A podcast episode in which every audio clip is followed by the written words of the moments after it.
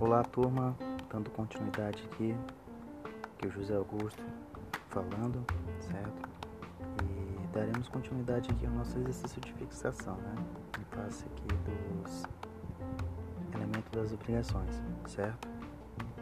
Bom, no áudio anterior, né, começamos a falar dos tipos de elementos das obrigações. Né? Vamos conceituá-los agora. Bom, quanto ao elemento subjetivo, né, que tange aos sujeitos da relação obrigacional, nós temos o credor e o devedor, certo? Como citado anteriormente, credor sujeito ativo, devedor passivo, certo? O credor, esse sujeito ativo da relação obrigacional, é o titular do direito de crédito, ou seja, ele é o detentor do poder de exigir em caso de inadimplemento, o cumprimento coercitivo, certo? Aquele cumprimento coercitivo judicialmente, certo? Da prestação pactuada.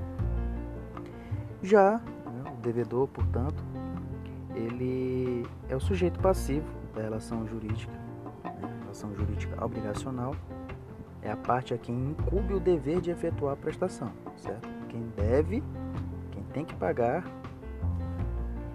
e para que se possa reconhecer a existência jurídica da obrigação, os sujeitos da relação, né, credor e devedor, que tanto podem ser pessoas físicas como pessoas jurídicas, né, devem ser determinados ou ao menos determináveis.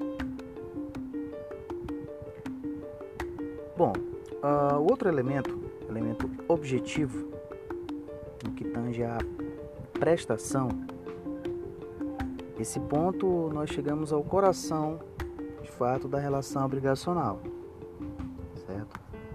Uh, devemos analisar que a obrigação ela possui dois tipos de objeto: o objeto direto ou imediato e o objeto indireto ou mediato.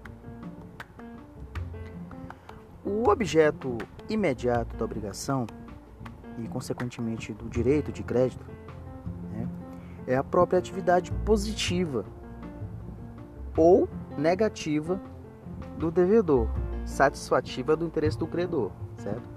É bom lembrar que essa, pró, essa atividade ativa né, refere-se à ação e negativa à omissão, ok?